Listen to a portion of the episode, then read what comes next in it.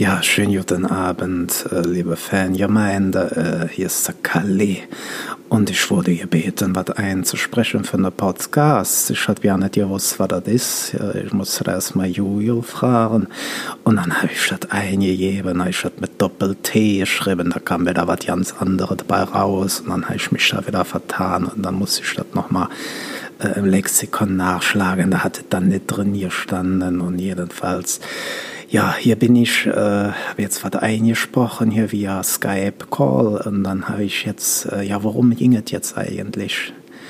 Ach ja, habe ich schon wieder fast, fast ganz vergessen. Es ging um Indien. Indien ging es. Da kam auch noch ja kein Fußballtalent her. Also der Bayer Leverkusen, wir haben da noch nicht gekauft aus Indien. Hat es noch kein Talent gegeben, was für die Bundesliga reif gewesen wäre. Naja, jedenfalls, ach, ich habe mich jetzt schon wieder verzettelt. Worum ging es noch? Ach, Indien, ja, genau. Also jedenfalls, ich war noch nie da gewesen, aber das, äh, was ich so gehört habe, soll es ja ganz schön sein da. Also zumindest, äh, ja, wenn man die Ansprüche jetzt nicht so hoch fährt, äh, ja, also sportlich betrachtet war das ja eine Vollkatastrophe für die Inder. Die haben ja noch nie an der Fußball-WM teilgenommen. Vielleicht wäre Yogi Löw da mal der Trainer für die Inder, dass es vielleicht noch ein bisschen bergauf geht oder bergab, je nachdem, wie die Perspektive ist. Aber jedenfalls, äh, ja, was wollte ich denn eigentlich sagen? Äh, Indien, genau, äh, habe ich gleich an was zu essen gedacht und habe mir erstmal lecker eine Butter Chicken bestellt mit leckeren Naan, mit Garlic hier und so was, ne? Und ach, das war so Jod, wenn das dann so schön mit dem Butterken dabei und schön, wenn die Butter so oben schwimmt und du das so mit so einer Schöpfkelle da oben ab. Och, das ist so herrlich, wenn das so in seinem eigenen Sud da so vor sich hin trieft und schwimmt und ach ja, das ist schon richtig schön, Jod. Äh, ich habe jetzt Bock auf ein halbes Schwein mit äh, lecker Toast und einer Senfkarre. Also ich bin jetzt erstmal was zu Futter machen. Ich wünsche euch noch einen guten Abend und viel Spaß mit diesem komischen Podcast, wie auch immer das geschrieben wird. Ja, ihr Mäuse. Viel zu wenig wurde bisher getestet. Es ist äh, voller ungeklärter Nebenwirkungen, höchstwahrscheinlich Erbgut verändernd, aber trotzdem wird es von der schlafschafigen Bevölkerung ohne Nachfrage akzeptiert. Eine neue Folge in die Ohren. Ja, ähm, in letzter Zeit haben mich viele von euch gefragt, ob die Menschen hier in Indien eigentlich auch Weihnachten feiern, ob ich Weihnachten feiere. Ähm, grundsätzlich wird in Indien schon Weihnachten gefeiert. Also das sind ähm, ja, in etwa 2,3 Prozent der indischen Gesamtbevölkerung, denn die sind Christen und feiern zum größten Teil dann eben auch traditionelle Weihnachten.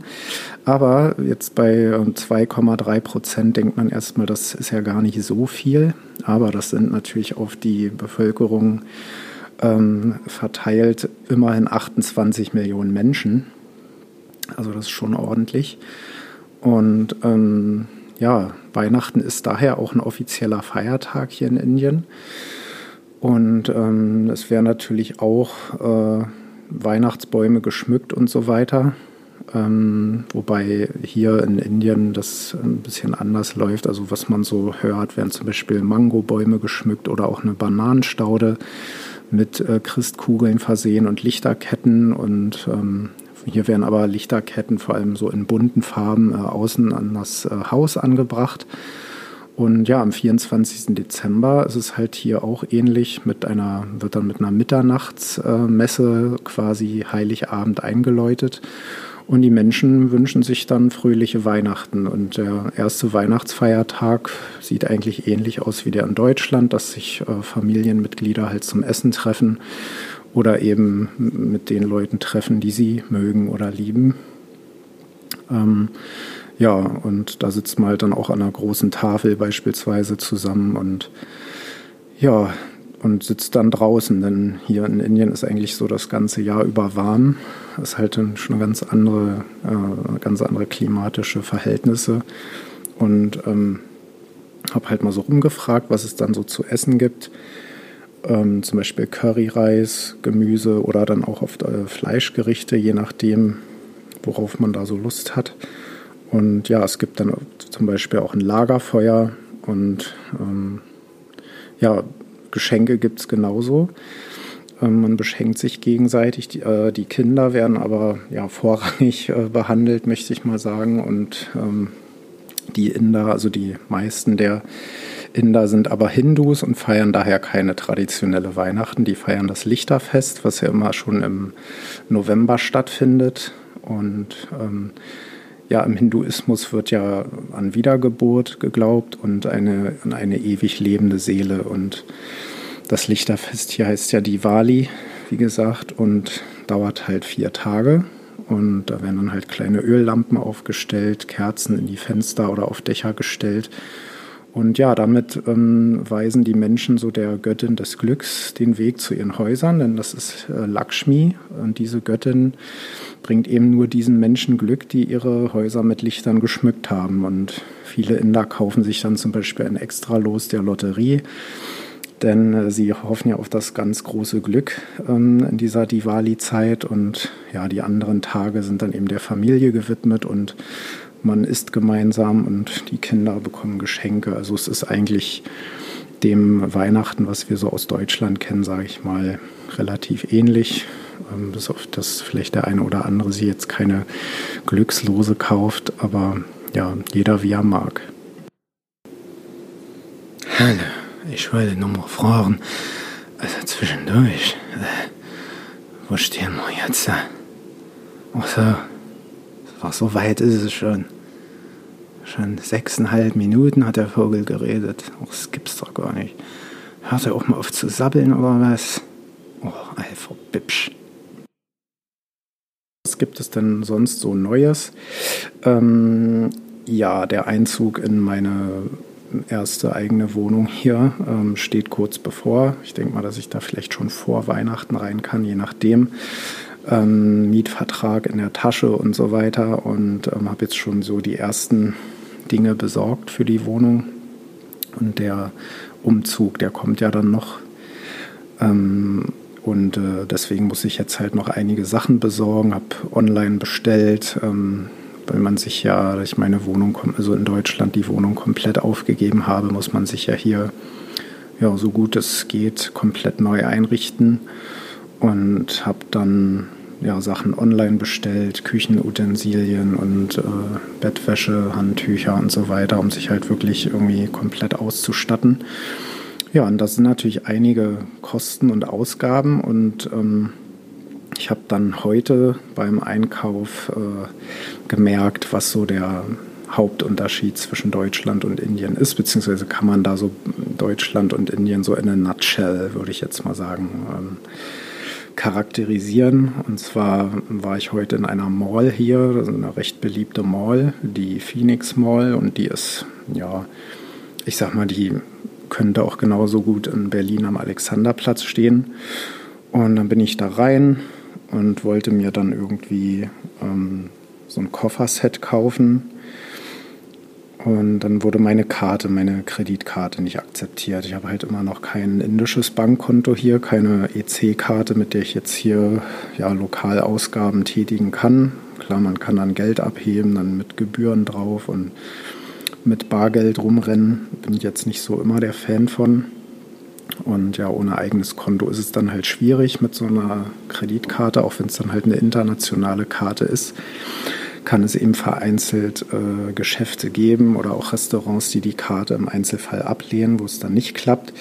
Und dann hängt man halt ein bisschen in der Luft. Und jedenfalls bei diesem Kofferset wurde meine Karte dann abgelehnt. Da dachte ich so, hm, blöd, was machst du denn jetzt? Und bin dann ähm, oder dann haben wir es nochmal versucht, die Karte durchgeschoben, dann ja, denied, declined. Ähm, dann haben wir es mit einem anderen Gerät nochmal versucht. Und die Verkäufer, die waren halt mega nett, haben mir ein Wasser angeboten und ähm, haben mir dann nochmal das Kofferset gezeigt. Und ja, es wäre auch kein Problem, den Koffer ähm, beiseite zu stellen und so weiter. Und dann bin ich halt nochmal raus, bin zu so einem äh, Geldautomaten und habe dann versucht, in Bar zu zahlen. Und das war aber auch nicht möglich. Der hat mir dann nur ein bisschen Geld ausgespuckt. Man hat halt hier, ähm, ja, sage ich mal, täglichen Rahmen ähm, von 10.000 Rupees.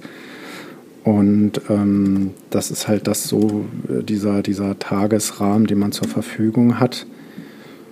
Und ja, wenn du diese, wenn du halt jetzt mehr brauchst als diese 10.000 Rupees, das sind, ja, ich sag mal so 110 Euro ungefähr. Wenn du darüber hinausgehst, musst du dann halt ähm, öfter Geld ziehen. Das ist halt so ein Tageslimit, was man beachten muss. Und wenn du jetzt eben über 110 Euro für etwas ausgeben willst, äh, musst du halt öfter am Automaten stehen oder halt länger. Ja, das hat dann nicht so funktioniert. Hat dann nur ein bisschen Geld rausgespuckt. Dann bin ich nochmal in den Laden rein. Und dann kam der eine Mitarbeiter mir da schon lächelnd entgegen, so halb aus dem Laden gerannt. So, ja, hat's funktioniert? Ich so, ja, nee, irgendwie, es hat nur ein bisschen Geld gegeben, klappt nicht. Bar, also Barzahlung auch nicht möglich. Ja, äh, ist gar kein Problem. Wir stellen den Koffer zurück oder ähm, wir können den auch äh, liefern. Ach ja, du wohnst im Hotel und ja, kein Thema.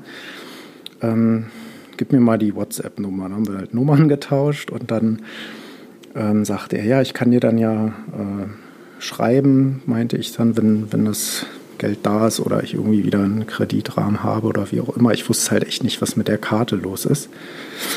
Naja, dann bin ich weitergezogen, dachte mir, okay, dann lasse ich den Koffer erstmal hier stehen und bin dann in so einen Laden gegangen für ja, Inneneinrichtungen. Also ähm, da bekommst du Küchenutensilien und so ein bisschen äh, Dekoartikel und sowas. Ja, und habe mich da mit Pfannen eingedeckt, äh, Besteck, ähm, alles, was man da so braucht. Ein paar, also so ein bisschen Geschirr, Schüsseln und so ein bisschen so eine Grundausstattung für die Küche. Und ja, aber auch, die haben halt zum Beispiel auch Hausschuhe und naja, so ein bisschen äh, Bauchladenmäßig. Ja, hab da schön geshoppt und mir die Tasche voll gemacht und stehe dann an der Kasse und dachte, ja, wenn das schon gerade nicht geklappt hat, ja, eigentlich ist es ja gerade so ein bisschen Kamikaze-Aktion, das wird ja mit der Karte sowieso nicht klappen.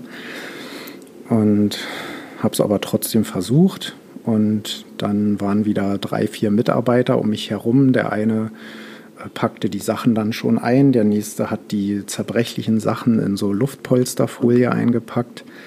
Ähm, ja, und wir versuchten dann mit dieser Karte eben zu zahlen. Hat dann wieder nicht geklappt. Dann das zweite Gerät getestet. Und alle sehr geduldig mit mir. Ich wurde schon so ein bisschen nervös, weil ich dachte, wie mache ich das denn jetzt? Wie zahle ich denn, wenn das jetzt schief geht? Und dann das dritte Gerät hat dann auch nicht funktioniert. Und dann dachte ich, ja, okay, hm, gut, sprich mal mit deiner Bank. Dann war das Problem einfach hier aus Indien anrufen auch schwierig, wegen der Auslandsgebühren und so weiter.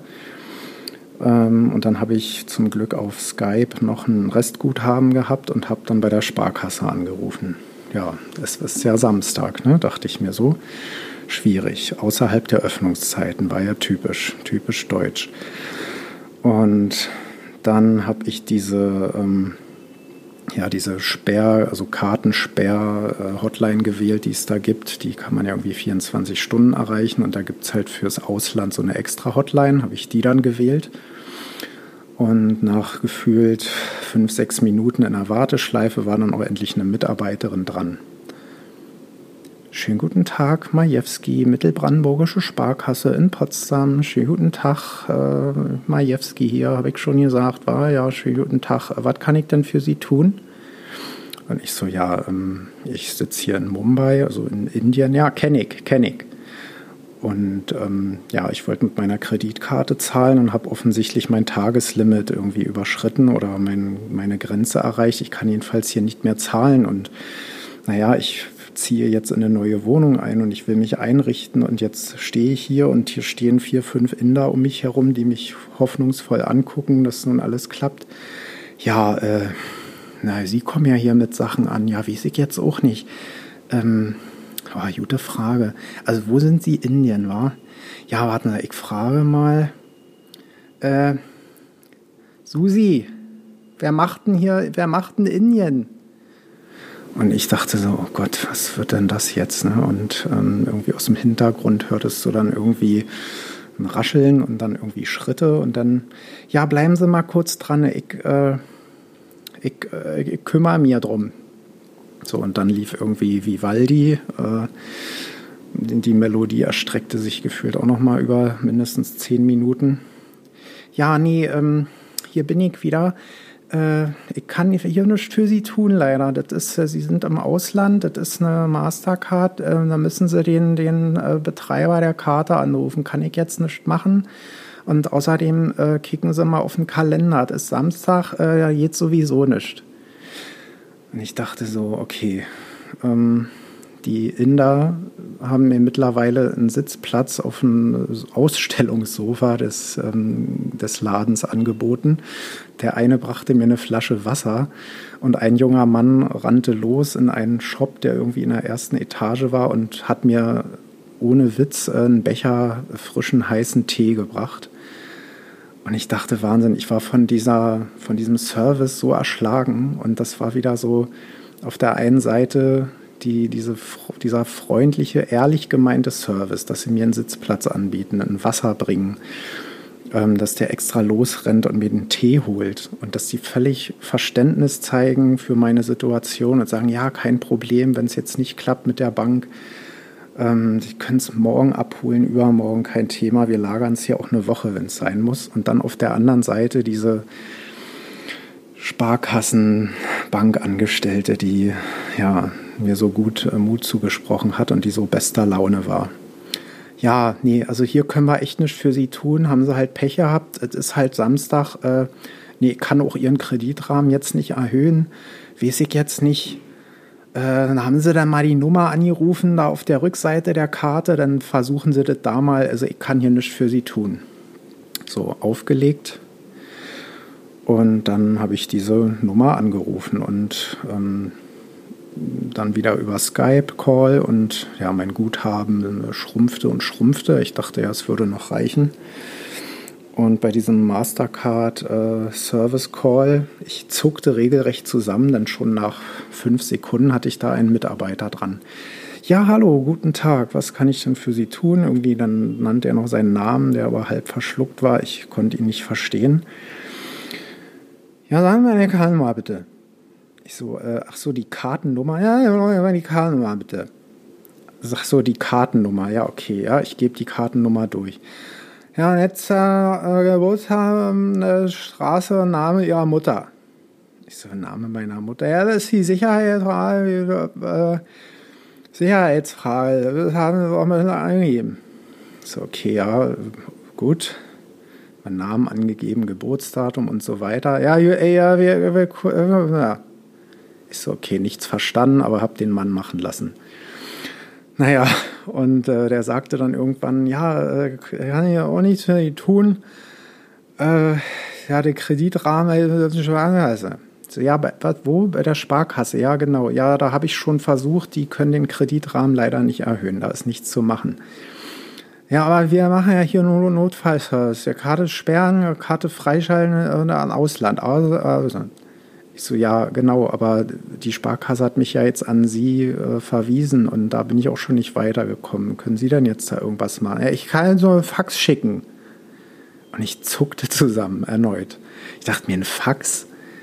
Also, ich war schockiert. Ja, ich kann da einen Fax schicken. Er ist dann vielleicht Montag da, dann kriegen Sie dann. Äh, kriegen sie dann den Kreditrahmen erhöht, dieses Tageslimit. Ich so, ja, aber das ist gerade ein bisschen doof, weil ich stehe hier in dem Laden und würde jetzt gerne bezahlen und äh, brauche die Sachen, weil Umzug und so weiter und das eilt ein bisschen. Nee, also heute, na, sie, dann müssen wir mal Sparkasse heute mal wieder machen und der kann Ihnen ja nicht helfen.